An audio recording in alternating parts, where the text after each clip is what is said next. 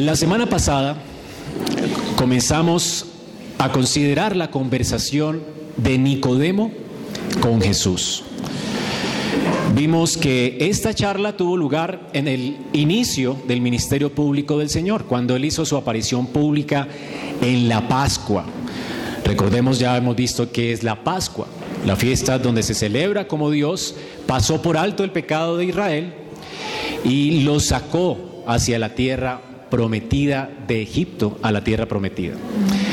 Así que en esta Pascua el Señor vino con una demostración de poder mesiánico.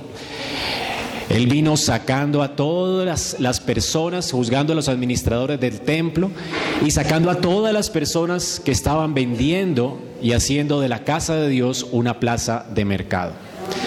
Así que echó fuera a todos los que vendían en el templo. Y eso fue una demostración pública de poder.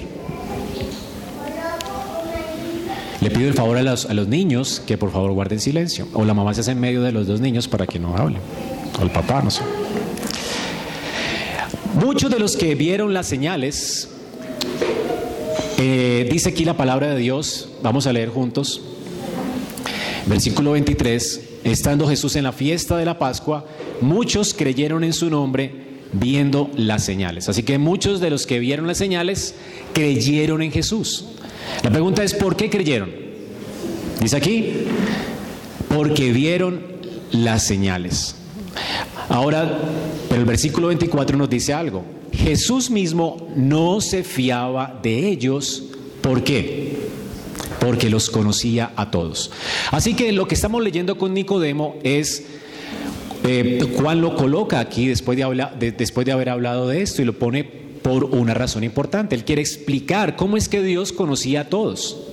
Y efectivamente Dios conoce a todos y Juan nos demuestra que Juan conocía a Nicodemo. Y es lo que comenzamos a ver la semana pasada. ¿De qué manera Juan conocía, Jesús conocía a Nicodemo?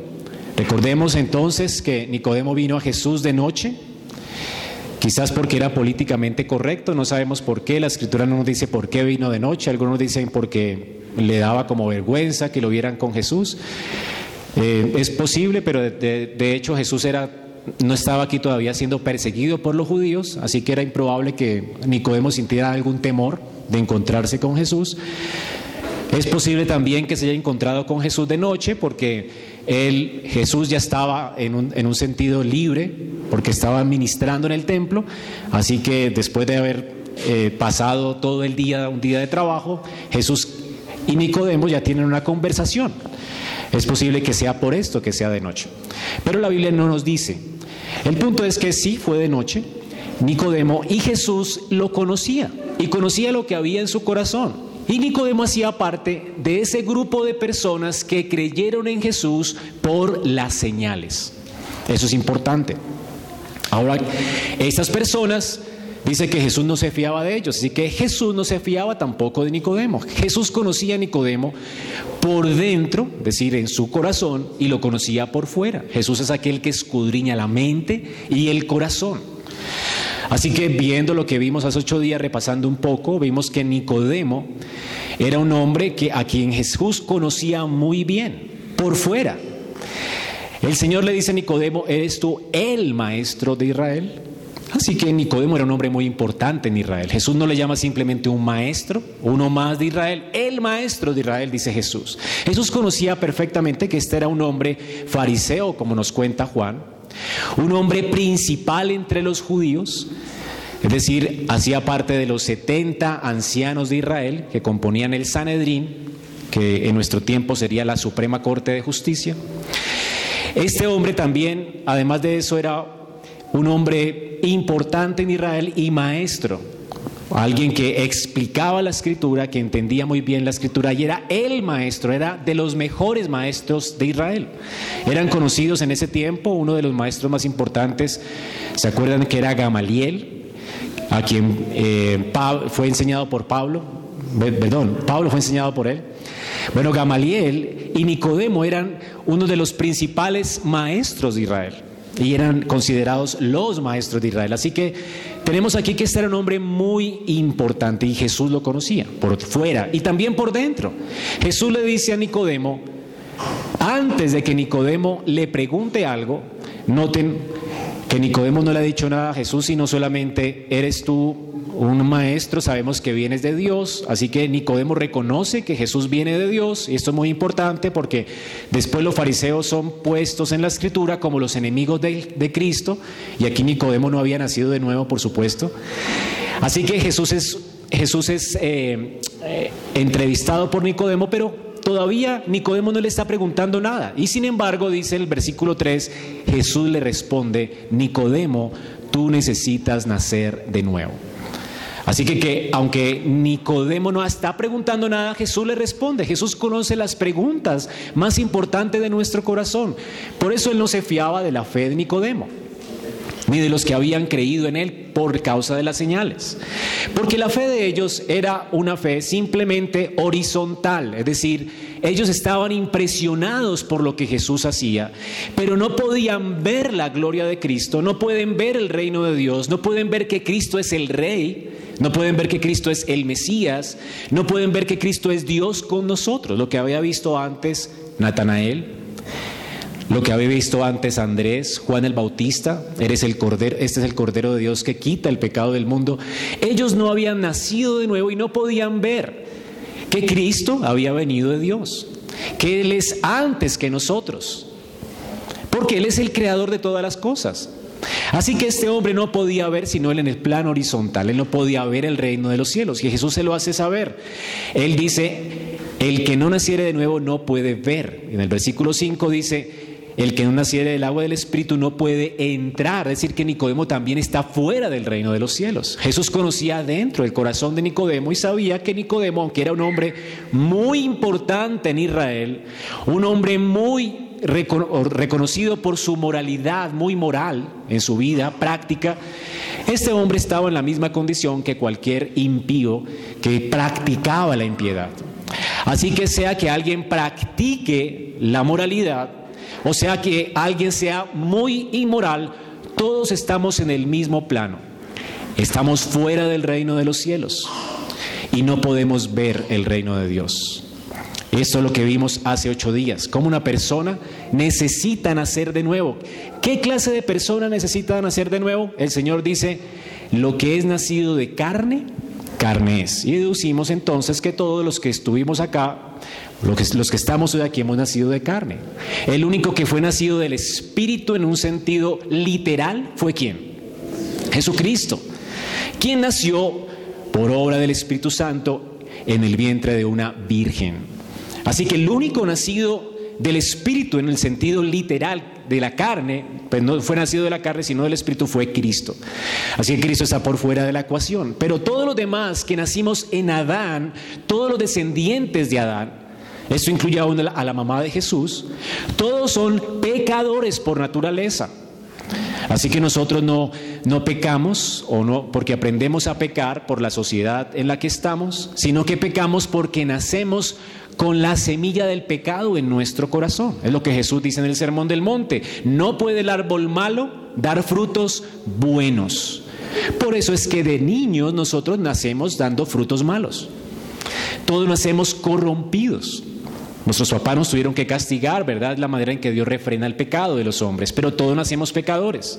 Así que pecamos porque somos pecadores, porque nacemos de raíz completamente contaminados. Todas las facultades del hombre están contaminadas por el pecado.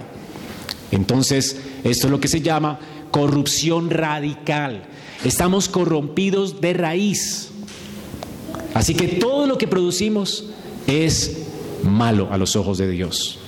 Nacemos pues inútiles, no podemos entrar en el reino de Dios porque merecemos la justicia de Dios. Luego, si el rey nos tiene que juzgar, no podemos entrar en su reino y nacemos excluidos de su reino. Además, nacemos estériles sin la capacidad de obrar algún bien y nacemos lejos del reino de Dios y fue lo que vimos hace ocho días. Y lo vimos de manera amplia. Si usted quiere puede escuchar el sermón. Si alguien se pregunta entonces, ¿qué tengo pues yo que hacer para ir al cielo? ¿O a qué iglesia tengo que ir para poder entrar al reino de los cielos? ¿O qué necesito hacer? Bueno, ya hice esto, ¿qué más? Como el joven rico, ¿se acuerdan que se acercó a Jesús? Ya he cumplido todos los mandamientos desde mi juventud, ¿qué más tengo que hacer? ¿Se me pedirá algo más? ¿O qué es lo que necesito dejar de hacer? Hay cosas que necesito dejar de hacer para estar bien con Dios, para estar en el reino de los cielos, para entrar. ¿Qué es lo que no estoy haciendo para hacerlo, para entrar? Esas eran las preguntas de Nicodemo, genuinas en su corazón y Jesús lo conocía por dentro. El problema es que la conciencia de Nicodemo le acusaba. Nada de lo que Nicodemo hacía era suficiente. Su conciencia le hacía cautivo y le culpaba. Y él entendía que por más que hiciera cosas, sabía que había algo que no estaba bien y que él estaba lejos de Dios. Y Jesús le conoce y le dice, efectivamente estás lejos de Dios. Lo curioso es que Jesús no le dice qué hacer. No hay respuesta para esto. La respuesta es, eres inútil y no puedes hacer nada. Estás completamente apartado de Dios, ciego al reino de Dios, no puedes ver el reino de Dios y no puedes hacer nada. Necesitas nacer de nuevo. Esta es, este es el remedio. Así que el diagnóstico de Jesús es, todos somos malos, pecadores por naturaleza. Y la receta es, no tienes que, no puedes hacer nada para cambiarte. No puedes hacer absolutamente nada por tu salvación. Tú necesitas nacer de nuevo. Ahora, el remedio realmente nos indica nuestra gran necesidad. Somos inútiles, hermanos. Ninguno de nosotros ha venido a la iglesia porque, en un sentido, quiso. Nadie quiere venir a Dios. Nadie quiere escuchar su diagnóstico. De hecho, nos ofende su diagnóstico. Es fácil creer que Dios es un Dios de amor. Nadie se enoja si le dice Dios te ama, ¿verdad? Nadie se enojaría si tú le dices Dios tiene un plan maravilloso para tu vida. Pero sí que nos molesta que nos digan, tú necesitas nacer de nuevo, todo lo que eres está mal. No es que hay algo mal contigo, todo tú, todo tú estás mal, tú necesitas morir y nacer de nuevo. Eso nos ofende, ¿verdad? Así que lo que vamos a ver hoy realmente es qué es el nuevo nacimiento. Ya vimos la, necesidad que tenemos de nacer de nuevo. Todos nosotros, naciendo muertos en delitos y pecados, necesitamos el nuevo nacimiento. Luego, ¿qué es el nuevo nacimiento? Muchos creyentes de hoy están engañados en cuanto a su profesión de fe. Muchos creen que han sido salvados por una profesión de fe, muchos creen que son salvados por venir de padres cristianos, pero el punto es que somos salvos solamente por nacer de nuevo. Luego es importante respondernos la pregunta, ¿qué es el nuevo nacimiento? Porque de esto depende tu eternidad. Evalúate pues a través de esa pregunta si realmente tú has nacido de nuevo. Porque es la pregunta que tenemos que respondernos en esta mañana, ¿qué es el nuevo nacimiento? ¿Y será que yo he nacido de nuevo? Ahora, debo decir antes que el nuevo nacimiento es la obra o la señal más gloriosa que Jesús hace en esta tierra. Mientras Jesús caminaba en esta tierra, Él sanó leprosos, levantó a los muertos, sanó a los enfermos, calmó las tempestades, pero ninguna de esas cosas se compara con el nuevo nacimiento. Hermanos, el nuevo nacimiento es la obra más extraordinaria que hace Cristo por su Espíritu en esta tierra. ¿Y por qué? Porque el nuevo nacimiento convierte pecadores en santos, y esto es imposible. Usted mismo se ha dado cuenta que por más que un hombre haga promesas, ¿verdad? Sigue siendo un pecador. Nosotros Hemos visto que ningún gobierno es suficiente, que ninguna filosofía es suficiente para cambiar las cosas en esta tierra. Pero que un hombre se convierta de sus pecados a Dios, que un hombre sea considerado santo delante de esto sí que es imposible. Como, como dice el, el, el profeta, ¿puede un etíope mudar su piel? ¿Ha visto un leopardo con manchas? ¿Puede él quitarse sus propias manchas? Eso es imposible. Tendría que cambiar su naturaleza, convertirse en otra cosa. Bueno, esto es lo que Dios hace. Asimismo el hombre dice la Biblia, no puede dar frutos buenos siendo malo. El hombre tiene que nacer de nuevo y esto es lo que produce Cristo. El nuevo nacimiento es un milagro, hermanos. Si alguien ha nacido de nuevo, si alguien ama a Dios, está aquí en esta mañana, interesado en su palabra, queriendo conocerle, servirle, amarle, eso es un milagro. Hermanos, es el milagro más glorioso.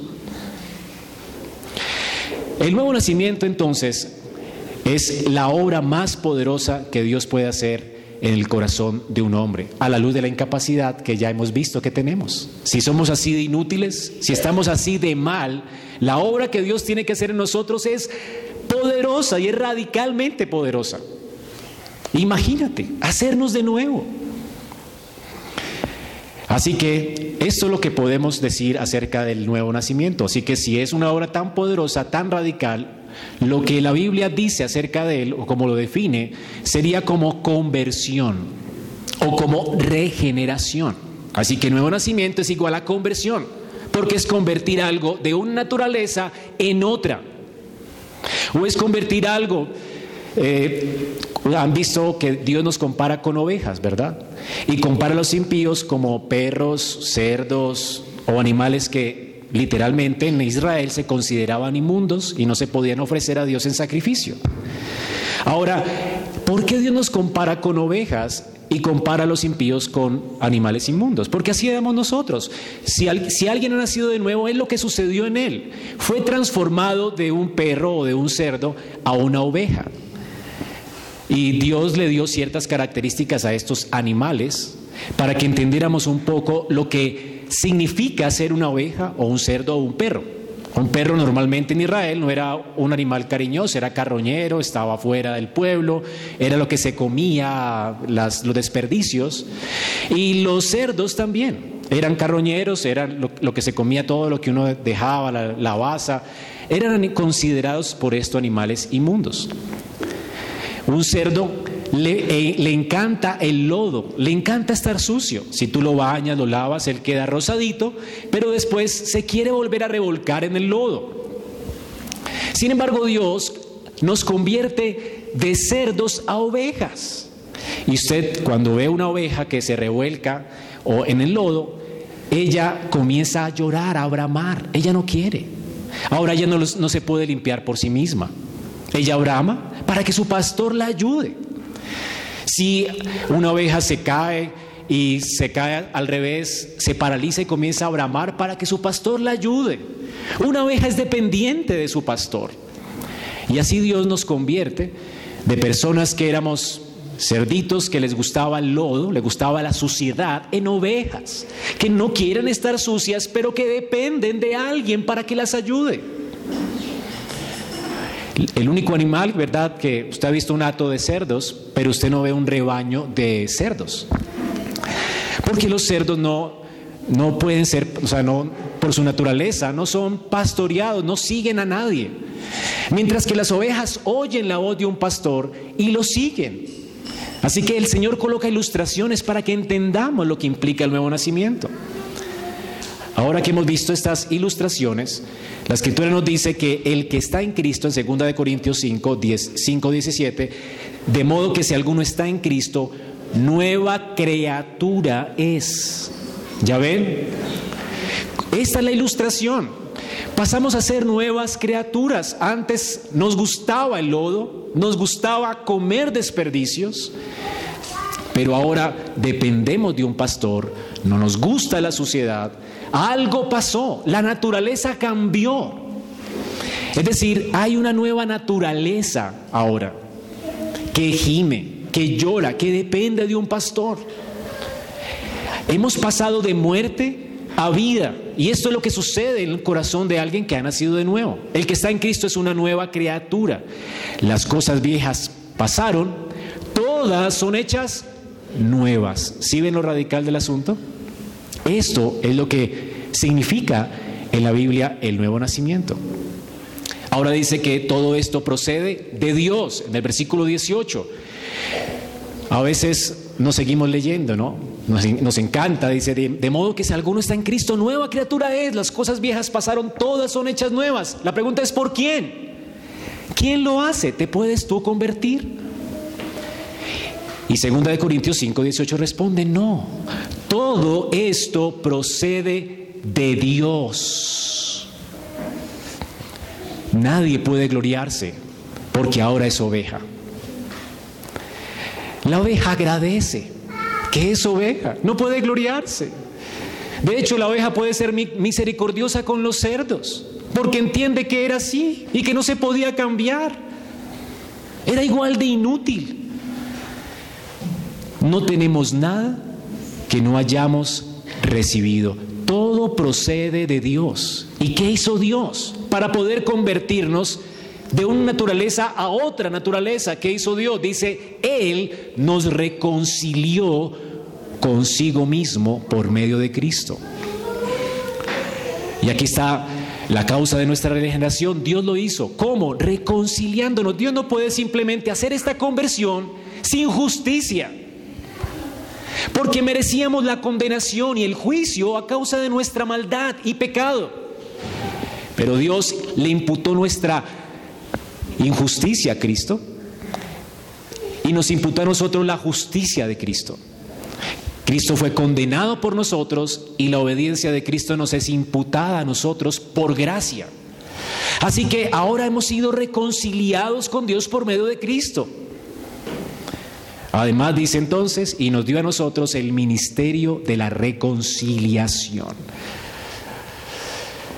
Este es el ministerio al cual hemos sido llamados, porque hemos sido reconciliados con Dios. Así que llamamos a la gente a reconciliarse con Dios.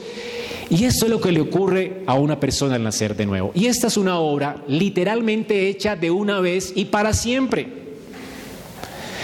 Si se llama conversión, si es así de radical el nuevo nacimiento, tú no puedes volver de nuevo a ser de nuevo el cerdo que eras antes. Es una obra que Dios hace y la hace de una vez y para siempre. Así que yo no puedo ser un día cerdo y otro día oveja. Un día oveja y al otro día convertirme en cerdo. No, es una transformación tan radical que sucede de una vez y para siempre. Hubo un día en nuestra vida donde pasamos de muerte a vida. Y fue una conversión radical. Sucedió de una vez, no es algo progresivo, no es algo que va sucediendo poco a poco en la vida de un hombre, es algo radical. Por eso se llama conversión, no es un proceso. Tenemos la ilustración más obvia, ¿se acuerda de Saulo de Tarso? Bueno, hubo un punto en la vida de Saulo de Tarso donde dejó de ser el hombre que era antes. ¿Se acuerdan quién era él antes? Saulo perseguía a la iglesia, odiaba el nombre de Cristo perseguía a todo aquel que proclamara a Cristo. Y literalmente los hacía eh, blasfemar de su Señor. Sea que tuvo que haberlos torturado para hacerlos blasfemar. Era un torturador de creyentes. De un momento a otro, Pablo iba con cartas para seguir haciendo esto con más cristianos. Dios libremente lo escoge a él y lo ha escogido desde antes de la fundación del mundo, así lo entiende Saulo, y se le aparece en el camino y convierte su corazón. Y una vez Saulo es convertido en una nueva criatura, Saulo dice, Señor, ¿quién eres? ¿Y qué quieres que haga? ¿Se acuerdan? Y este hombre comenzó a orar. Comenzó a clamar como una oveja. Antes Saulo rezaba, él hacía largas oraciones, era, era un hombre de mucha oración, pero hacía oraciones largas, repetitivas, sin sentido.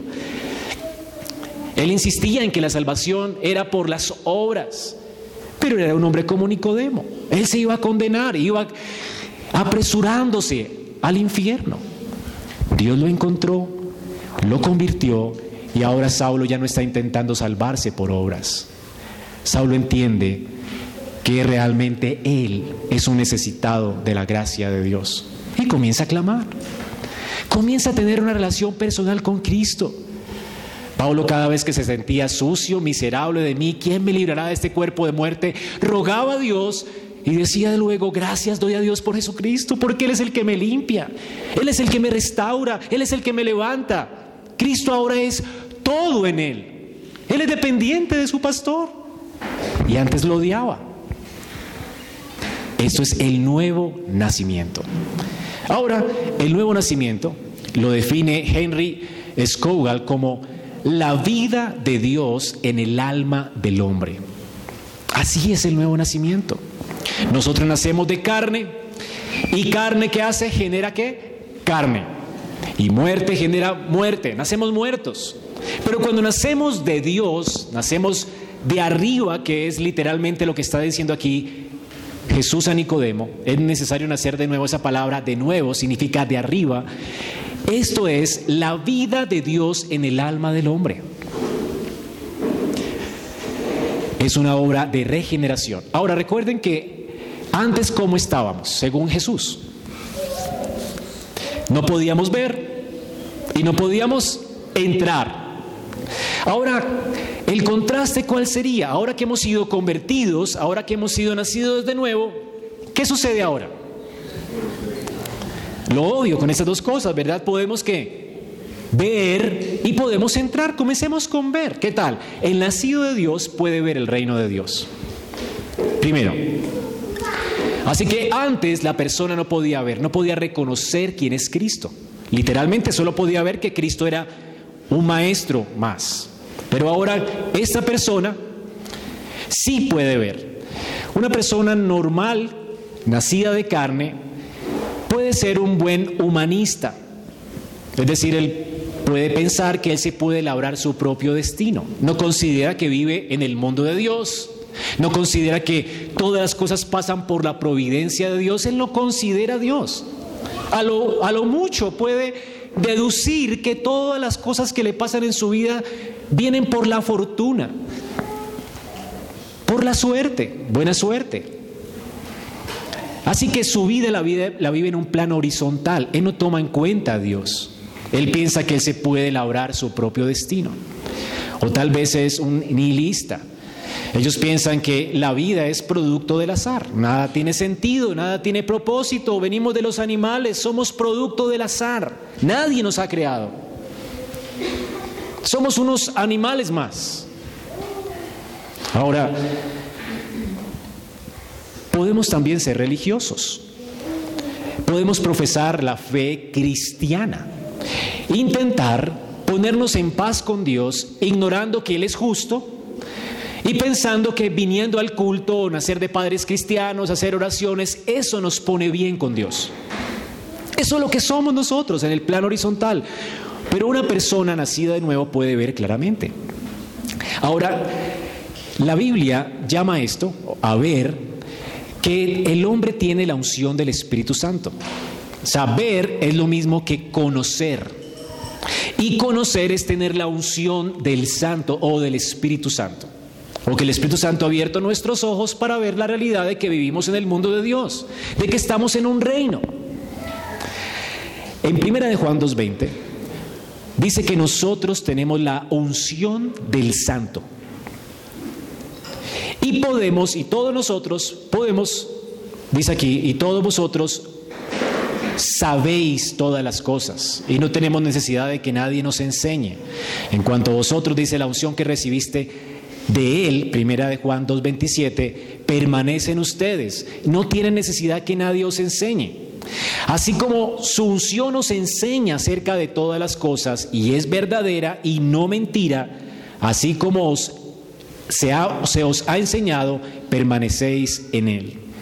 Así que significa ver. Ver significa tener al Espíritu Santo que ha abierto nuestros ojos a la realidad de que Dios existe.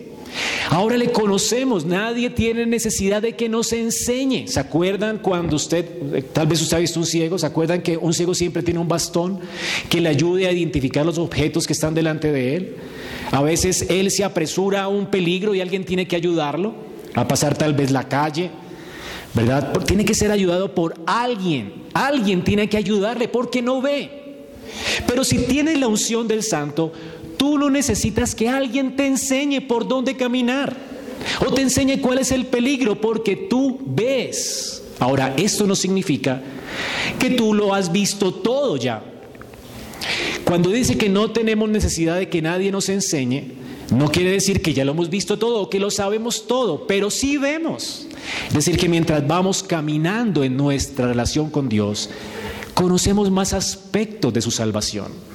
Vamos conociendo más. Yo no lo he conocido todo, pero cada vez que tomo un avión y viajo a alguna parte, conozco algo más.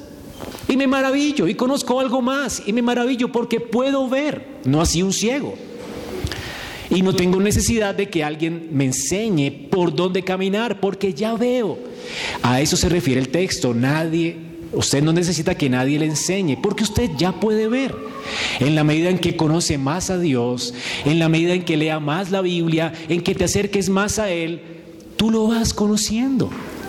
Y vas creciendo en ese conocimiento y puedes verlo. Eres consciente de que Él es real de que estás viviendo en su mundo, de que las cosas no ocurren por el azar, sino por su providencia, de que Dios ha escogido tus caminos, de que eres completamente inútil y que dependes de Él. Ahora, hermanos, viendo pues la ilustración, esto es nacer de nuevo.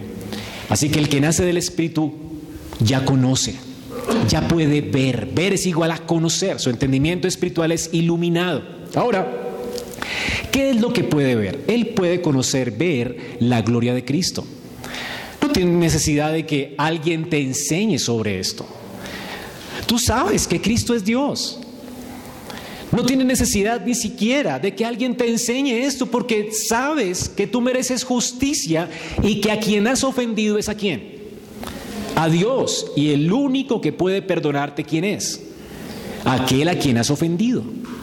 Así que si Cristo no es Dios, ¿cómo puede perdonar pecados? Tú ya sabes que el que te perdonó a ti es Dios, hecho hombre. Él vino a tomar nuestro lugar y a quitar nuestro pecado al sufrir él mismo la condenación que merecíamos. Así que si yo te ofendo a ti, eres tú el que me tienes que perdonar. Pero si yo te ofendo a ti y otro me dice, no, tranquilo Andrés, Él te perdona. Eso no es perdón, ¿verdad? Pero es Dios quien me perdona. Y Dios me perdona asumiendo Él el cargo que, que tiene contra mí. Ahora, hermanos, por eso todo aquel que ha sido salvado puede ver que Cristo es Dios. Es natural, así no entienda todo acerca de la Trinidad, sabe que el Padre envió a su Hijo a morir por sus pecados. Entiende también que ha nacido de Dios, Entiende que el Espíritu de Dios tuvo que haberlo convertido, porque él entiende que antes era un cerdito y ahora es una oveja, y esto no puede haber sido por su causa. Así que el que es nacido de Dios entiende la obra que Dios ha hecho en él. Antes estaba ciego, ahora puedo ver. Un ciego no puede conocer otra realidad, además de su ceguera. Pero cuando él puede ver ya, sabe qué es lo que es estar ciego, ¿verdad? porque ahora puede ver. Este hombre que era ciego de nacimiento, a quien Jesús sanó, a él no le importaba lo que pensara la gente de él. Él dice, una sola cosa sé, antes yo era ciego y ahora puedo ver. Esto es maravilloso, lo que ha sido hecho en mí es maravilloso. Esto es lo que se siente cuando alguien ha nacido de nuevo. Sabía que era alguien, era un gusano. Y esto lo, lo ha humillado. Y ahora se entiende amado por Dios, por gracia. Y esto es maravilloso, que Dios haya amado un gusano. Ahora, hermanos, todo el que ha creído en Cristo ha nacido de Dios. Dice primera de Juan, que el que, el que ha creído en Cristo ha nacido de Dios. Y todo el que ama al Padre ama también a sus hijos. Ahora, Así, cuando amamos a Dios y cumplimos un mandamiento, sabemos que amamos a los hijos de Dios. En esto consiste el amor, en que, en que obedezcamos sus mandamientos. Y estos no son difíciles de cumplir porque todo el que ha nacido de Dios vence al mundo. Ahora, el que ve la gloria de Cristo entiende que Él es su Señor. Entiende que este Señor es el que va a ordenar sus pasos, que Él es su pastor, así que Él va a amar los mandamientos, porque ha nacido de nuevo. Y los mandamientos ya no son gravosos, es decir, difíciles de cumplir porque el amor de Cristo lo constriñe. Así que el que ha nacido de nuevo quiere andar como Cristo andó, andó en esa tierra. Quiere imitarlo. Ha reconocido su gloria y le obedece. También puede ver que es un pecador. Además de que es nacido de nuevo, él puede ver sus propias ofensas contra Dios, es redarguido, porque él está en la luz. Y como todavía no es alguien glorificado, cada vez que peca puede entender que es un pecador y no se justifica. Cuando Dios le muestra su maldad, él se arrepiente y quiere correr hacia la santidad. Esto es lo que Primera de Juan 1.8 dice. Si decimos que no tenemos pecado, nos engañamos a nosotros mismos y la verdad no está en nosotros. Así que el que es nacido de Dios entiende que es un pecador, entiende que está haciendo mal cuando es iluminado por la palabra de Dios. Señor, tú me estás guiando, yo no estoy cumpliendo con mi papel como esposo, como siervo. Y se arrepiente y, comienza a hacer lo que a Dios le agrada, porque ama a su Señor, Él no quiere defraudarle. Entonces abandona el pecado y cada día está creciendo más y más en gracia.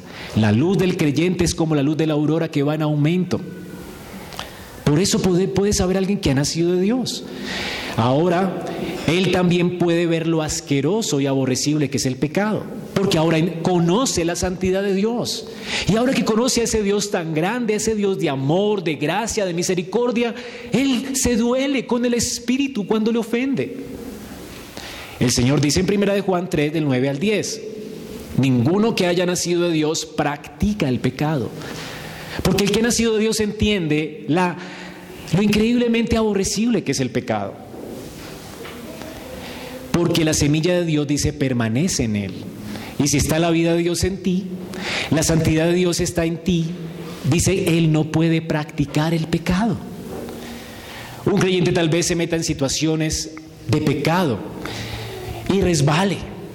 Pero cuando se ve así, dice, ¿cómo es posible que haya ofendido a aquel que ama mi alma? Y se arrepiente.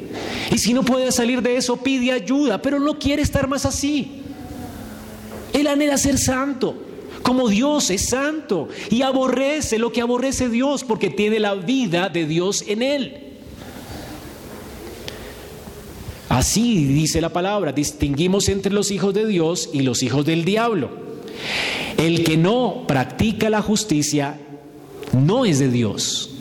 Así que si tu vida no está practicando la justicia, si tu vida no está en aumento, si no estás viviendo en arrepentimiento y fe, posiblemente no has nacido de nuevo. Porque el que es nacido de nuevo, el que es nacido de Dios, entiende que es el pecado y entiende cuán santo es Dios y cuán bueno es Él y no quiere defraudarle. Él no actúa a causa de que Él necesita cumplir con una ley para estar bien con Dios, no. Él más bien actúa porque entiende que Dios lo ha amado como Él es y Él no concibe ofender al Señor que le ha amado así. ¿Cómo ofender? Aquel que ha perdonado tantas, tantas cosas en mi vida y ahora sigo ofendiéndole. Él no quiere y por eso cada día confiesa sus pecados y se aparta y así entonces alcanza misericordia. Él se entiende un hijo, se entiende amado, entiende que peca y aborrece el pecado y ama la justicia. El que ha nacido de nuevo puede ver también que es más que vencedor en Cristo, no es alguien que anda fracasado. Él es alguien que se entiende vencedor, porque sabe que la salvación no dependió de él. Por tanto, su santificación tampoco depende de él. El Señor lo tiene en sus manos. Él entiende lo que el Señor ha dicho. El que está en mis manos no perecerá. Porque está en mis manos y está en las manos de mi Padre. Así que el Señor nos tiene así, guardados. Así se entiende el que ha nacido de Dios. Por eso se entiende más que vencedor. Por eso dice, esta es la victoria que vence al mundo, nuestra fe. Él puede ver que está en las manos de un Dios poderoso, que comenzó una obra en él y la perfeccionará hasta el día de Cristo. Dice aquí entonces, ¿quién es el que vence al mundo? Sino el que cree que Jesús es el Hijo de Dios. Y si Jesús es el Hijo de Dios y es tu Salvador, tú sabes cuál es tu destino eterno. Tú puedes confiarle tu destino eterno a aquel que es Dios con nosotros, Así que él puede ver esto. El que nace de nuevo puede ver la hermosura de la iglesia de Cristo. Alguien que ha nacido de Dios. Como dice una canción, no va al baño sino con el rebaño. Es alguien que entiende que necesita ser pastoreado y que se entiende parte de un rebaño y ama este rebaño. La escritura nos dice en primera de Juan 4:7, queridos hermanos, amémonos unos a los otros, porque el amor viene de Dios y todo el que ama ha nacido de Dios. Aquí hay un indicativo. No es que tú tienes que amar para nacer de Dios, no, es que si has nacido de Dios amas. Ese es el resultado de la salvación, de la regeneración, de nacer de nuevo. El que ha nacido de Dios ama. El que no ama no conoce a Dios porque Dios es amor. Así que tú amas al pueblo de Dios. Si alguien ha nacido de Dios, puede ver lo hermosa que es la iglesia de Cristo. No porque se porta bien. La iglesia de Cristo no es hermosa porque se porta bien, sino porque Cristo la ha lavado con su sangre. Y entiende que a los ojos de Cristo es preciosa. Y, si Cristo entiende que soy precioso y que la iglesia es preciosa, sabiendo que somos todavía tan pecadores, nosotros vamos a amar a cualquier pecador en la iglesia y lo consideramos nuestro hermano y queremos caminar con él aunque nos ofenda muchas veces. Y perdonaremos todas las veces que sea necesario, porque Cristo nos perdonó todas las veces que fue necesario y nos perdonará todas las veces que sea necesario. Así como el perdón de Dios es extremo, el perdón del creyente hacia sus hermanos y el amor hacia sus hermanos es extremo. No tiene límites. Si nuestro hermano peca contra nosotros, lo perdonaremos hasta 70 veces 7. ¿Por qué, hermanos? Porque el amor de Dios está en nosotros. Porque hemos nacido de Dios. Así que ya hemos visto entonces lo que implica ver. Ahora, ¿qué es lo que implica entrar? Si tú has nacido de nuevo, no solo puedes ver, también puedes entrar al reino de Dios. Es decir, este poder de entrar al reino de Dios, de saber que soy un ciudadano del reino, de venir y hacerme uno con el pueblo de Dios, de profesar públicamente mi fe, de confesar a Cristo públicamente, de saberme parte del pueblo de Dios. Yo puedo venir a la iglesia, puedo.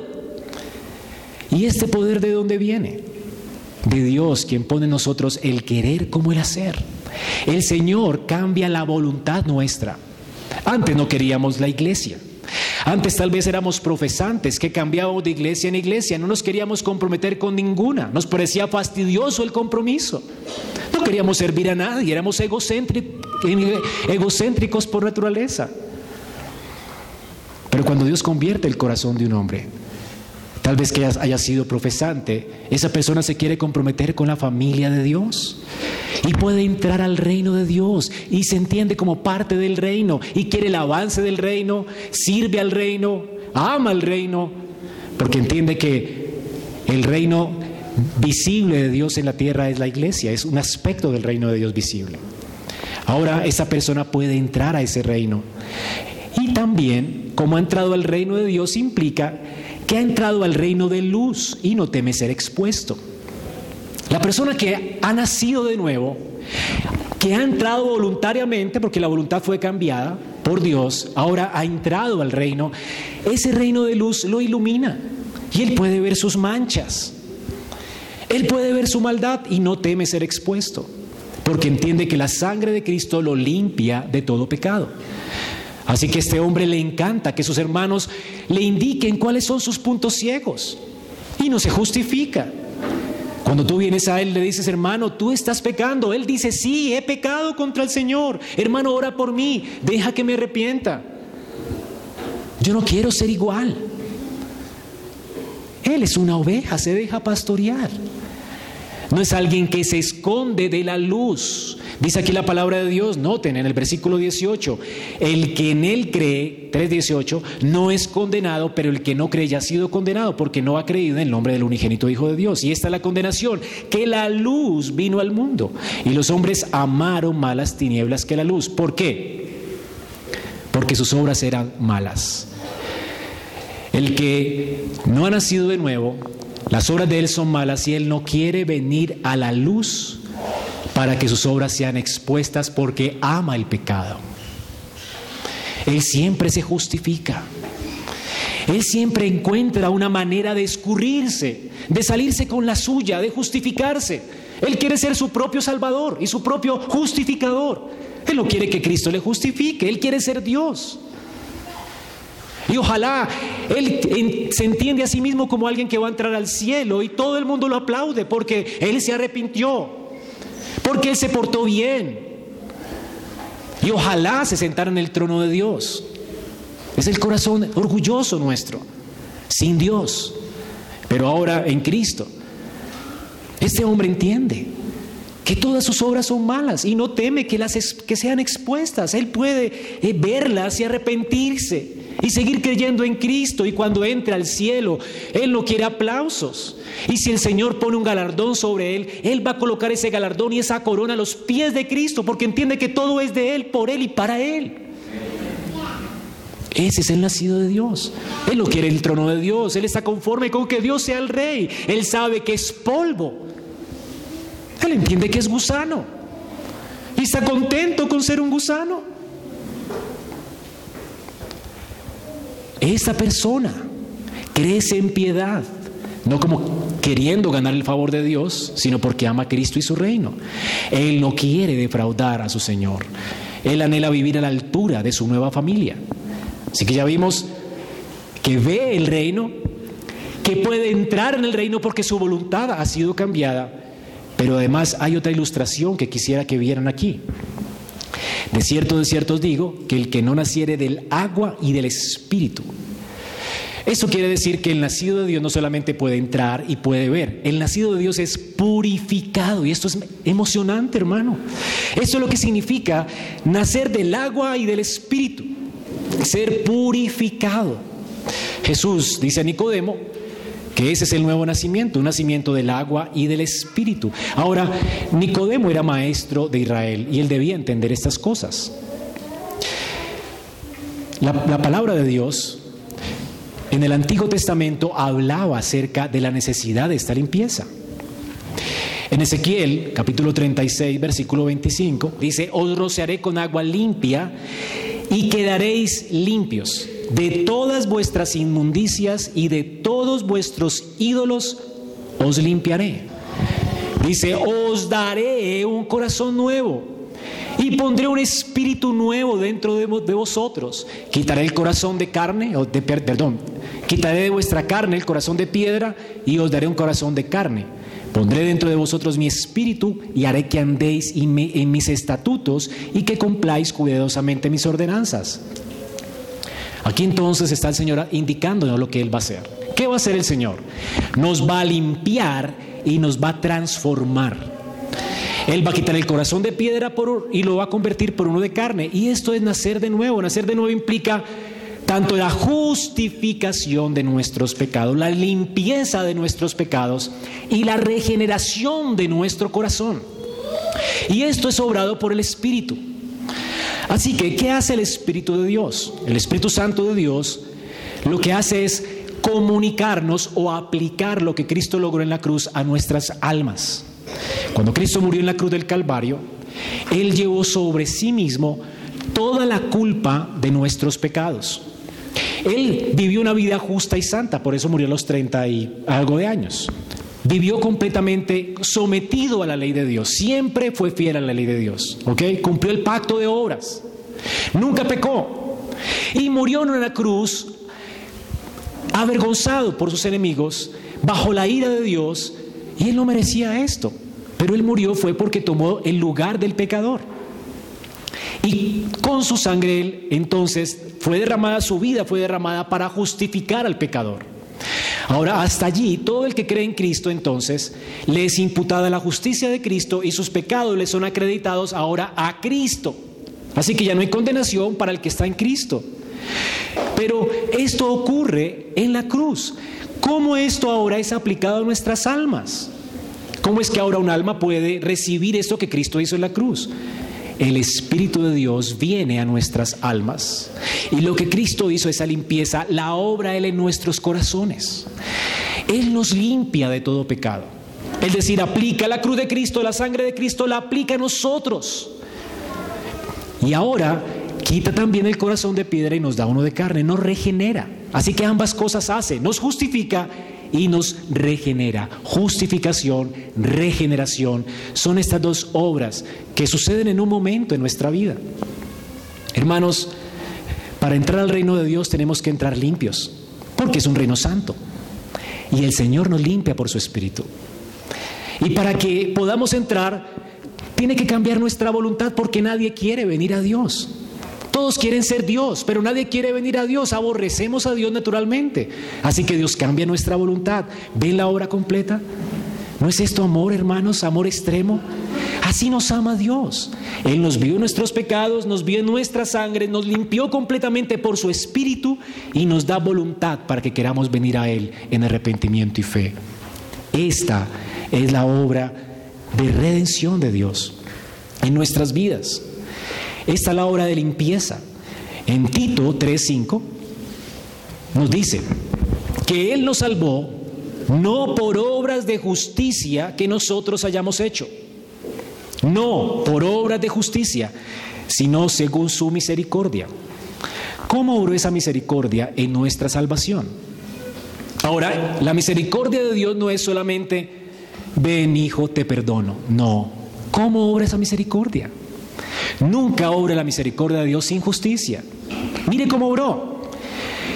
Obró por medio del lavamiento de la regeneración. Aquí la regeneración y el lavamiento van juntas. Y la renovación por el Espíritu Santo.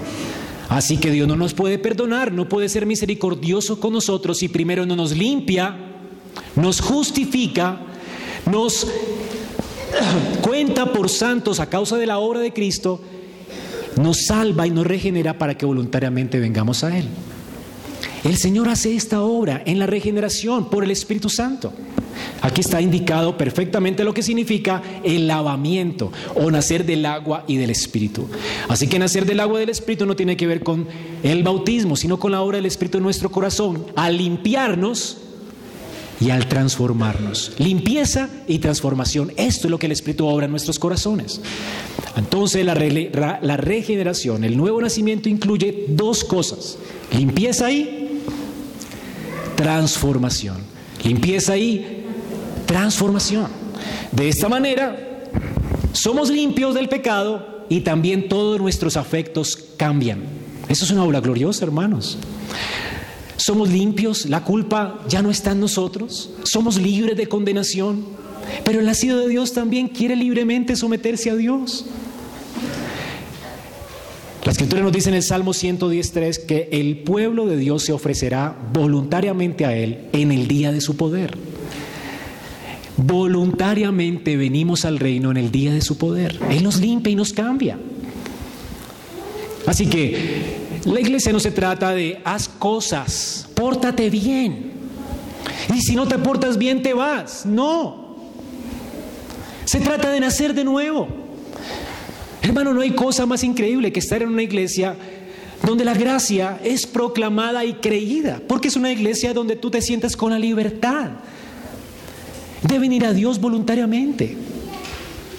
No te sientes condenado ni juzgado, sino más bien ayudado, porque todos entendemos aquí que somos pecadores. Hermano, no tienes que esconderte tras tu careta de piadosa, porque yo sé que tú eres pecador y tú tienes que saber que yo peco. Pero venimos aquí no porque no seamos pecadores, sino porque somos pecadores, porque necesitamos ser ayudados por Cristo. Y somos una comunidad de gracia para que ocultar nuestros pecados. Queremos esa ayuda. Aquí no venimos a condenar. El ministerio nuestro es el ministerio de la reconciliación. Queremos es ayudarnos. Podemos quitarnos nuestra careta de hipocresía y decir, mira, esto es lo que tengo, tal vez ni he nacido de nuevo, ayúdame, ora por mí, para que Dios me dé un corazón nuevo. No queremos ocultarnos. Queremos venir a la luz, ser expuestos para que Dios nos cambie, porque esto es lo que Él ha prometido hacer. Él cambia y limpia, quita la culpa. ¿No quieres estar así, hermano? Has venido al reino de Dios ese es el reino de Dios, un reino de luz, un reino de limpieza. Un reino que cambia, transforma, todo lo cambia de manera intensiva y extensiva.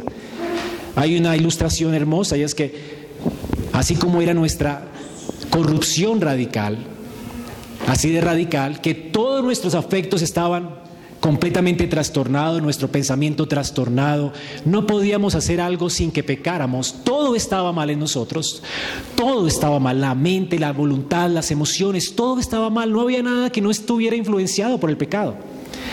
Asimismo en la obra de la regeneración. Ahora, en la corrupción radical, la corrupción no significa que nosotros hubiéramos sido tan malos como pudiéramos llegar a ser. A veces Dios nos refrenó del pecado o de ciertos pecados. Pero todos teníamos el potencial de ser como Hitler o como cualquier cosa. Solo que Dios nos refrenó. El, punto es que aunque no hayamos sido tan malos como pudiéramos ser, éramos completamente corrompidos. Ahora, al ser completamente transformados, tal vez no seamos tan santos como podríamos ser. Pero todo nuestro ser ha sido afectado por la vida de Dios que está ahora en el espíritu del hombre. Cada facultad tuya. Por eso el creyente ahora es celoso aun cuando peca por omisión. Aún él dice, Señor, líbrame de los pecados que me son ocultos. El que ha nacido de Dios, sus emociones han sido afectadas. Él quiere sentir bien, quiere creer bien, quiere hablar bien, quiere ver bien. Él, todo él ha sido cambiado por el Espíritu de Dios. Ahora, hermanos, el nacido de nuevo entonces no es perfecto, no es perfecto, pero la dirección de su vida ha cambiado drásticamente.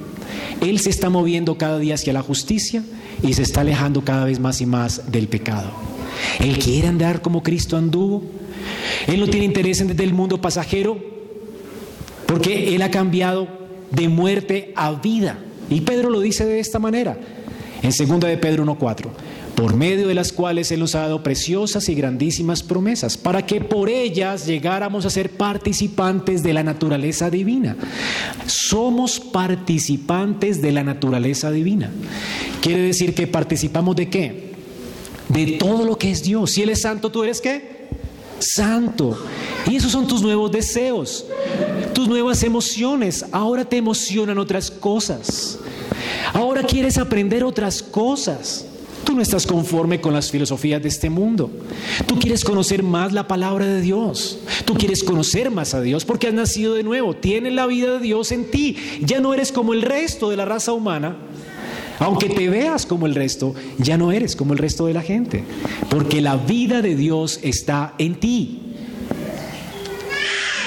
Cuando tú vayas a la gloria, cuando vayas a la gloria, ya no vas a ser más transformado porque ya lo fuiste ahora. Ya lo fuiste ahora, pasaste de muerte a vida. Lo que cambia es eh, en la cantidad de fruto, no la cualidad del fruto. Ahora damos poco fruto. Y en la medida en que más nos, nos, acercamos a Dios, pedimos su ayuda, nos exponemos a los medios de gracia, hay más y más fruto. Y cuando lleguemos a la gloria, nuestro fruto será abundante, al ciento por uno. Así que la, la calidad del fruto no cambia, sino la cantidad. Tú vas a ser el mismo en el cielo. Lo que vas a pasar en el cielo es que ya no tienes y ni vas a tener el estorbo del pecado. Esa cosa que está muerta en ti, que ha muerto en Cristo, que te estorba tanto, que aborreces tanto, que abominas tanto, ya no va a estar más ya va a haber ausencia del pecado. ¿No es increíble esto? En resumen, para terminar, vimos que el nuevo nacimiento es un nacimiento de arriba, producido por Dios, obrado por Dios, que es un nacimiento del agua y del Espíritu que transforma toda nuestra naturaleza caída y también incluye nuestro cuerpo.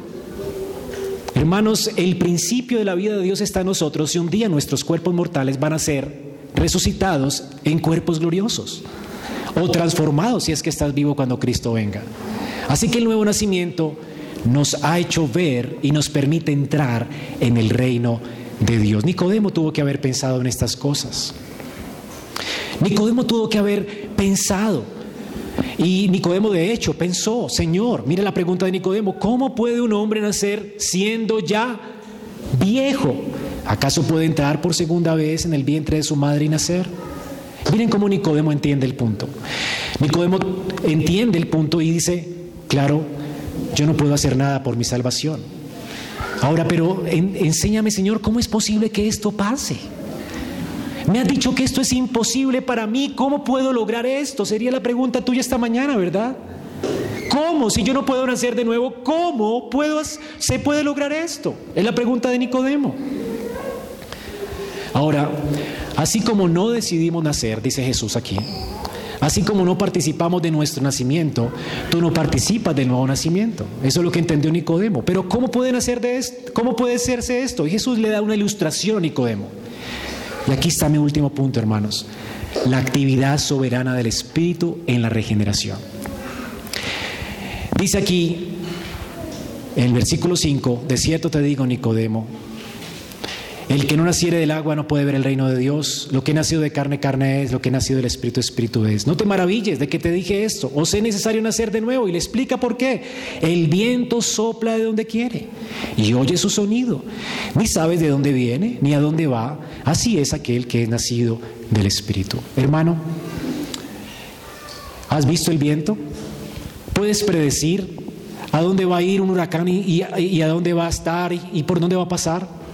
Vimos ahora ese desastre que hizo el huracán pasado, ¿verdad? La gente no, podía predecirlo.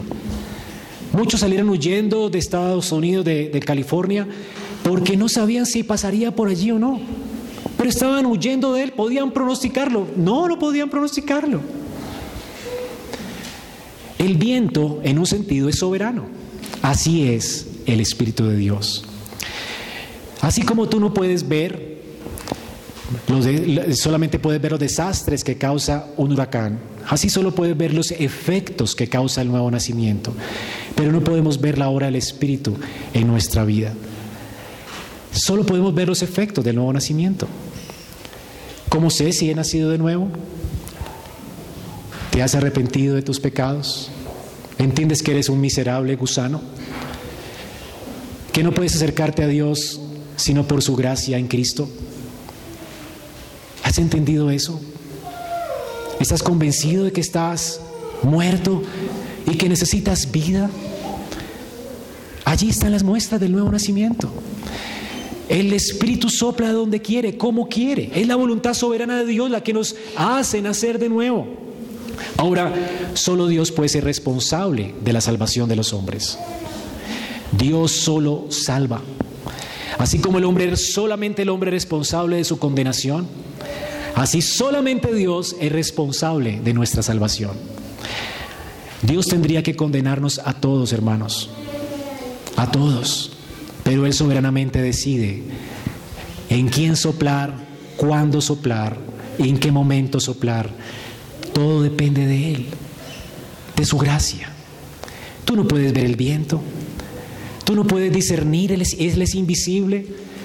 Es una obra que no podemos rastrear. Eclesiastés dice, como no sabes cuál es el camino del viento, o cómo se forman los huesos en el vientre de una mujer encinta, tampoco puedes conocer las obras de Dios.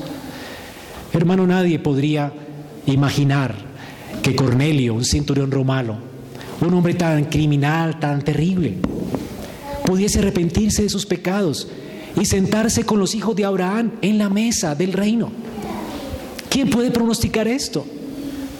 Nadie podría pronosticar que una mujer, una prostituta, abandonara su trabajo y echara a los pies de Jesús su perfume con lo que ella trabajaba y perdiera su vida porque conoció a Cristo. Ella no volvería más a su trabajo. Su vida, su modo de vida está a los pies de su Señor. ¿Quién puede pronosticar esto? Nadie le dijo que abandonara su prostitución. Ella lo hizo libremente a los pies de Cristo. ¿Quién puede pronosticar esto? ¿Que se convierta en una prostituta? No sé qué clase de personas te rodean o no sé qué clase de persona eres tú. Pero Dios puede salvar al más perverso pecador como tú. O al más terrible pecador tal vez como tu hijo. Hay esperanza en Cristo. ¿Lo crees? ¿Lo puedes pronosticar? ¿No confiarás en Él? No, ¿No confiarás en su gracia? Esto depende de Él. El nuevo nacimiento es una obra soberana, irresistible, invisible, inescrutable como el viento. Jesús pues destruyó todo, o más bien en todo aquello en lo que Nicodemo confiaba. La respuesta de Jesús es contundente. El nacimiento nuestro, nuestro nuevo nacimiento depende solo de Dios. Solo Dios puede salvarnos, hermanos. Solo Dios puede salvarnos. Vamos a darle gracias pues a Dios. Si tú has pasado de muerte a vida, dale gracias a Él, porque nunca pudiste haber venido, ni siquiera eh, te, hubieras podido acercar a la iglesia si, no, eh, si Él no hubiera obrado en tu vida. No podrías amarle si Él no te hubiese amado primero. No podrías amar su justicia y su palabra si Él no hubiera obrado esa obra de vida en ti. Esto te debería hacer humillar más y te debería de hacer confiar más en Él. Porque así como dependiste de Él para tu salvación, así dependes de Él para tu santificación. Eres una oveja. Si clamas a Él, Él va a quitar tu culpa, tu pecado. Él te va a hacer andar en sendas de justicia por amor de su nombre. Confía en Cristo, hermano. La vida cristiana comienza confiando en Él y termina confiando en Él. Sal de aquí confiando en Cristo, aferrado a Él. Tu vida depende de Él. Porque esta nueva vida es la vida de Dios en ti. Y si no la tienes, el Señor es fiel y justo para perdonar a aquel pecador que viene a Él arrepentido. Dios obra por el Evangelio y hoy conoces el Evangelio. Ya sabes cuál es la noticia, que Dios vino a salvar pecadores por medio de Cristo. Esta es la noticia. Esta es la noticia que da vida. Si te sientes culpable, si sabes que eres un gusano pecador, un miserable que no tiene esperanza sino en Cristo, ven a Cristo hoy. No tienes que morir. El Señor te demanda, te ordena que vengas hoy a Él en arrepentimiento y fe. No tienes que morir. Vive, vive por la palabra de Dios que permanece para siempre. Vive. Y dentro de ocho días exploraremos más acerca del Evangelio y cómo el Evangelio salva. Pero vete de aquí entendiendo que Cristo murió por pecadores y que todo pecador que viene a Él de arrepentimiento y fe no perecerá, sino que tendrá vida eterna. Cree, cree en Cristo y tendrás vida eterna. Vamos a orar. Esperamos que este mensaje haya sido edificante para tu vida.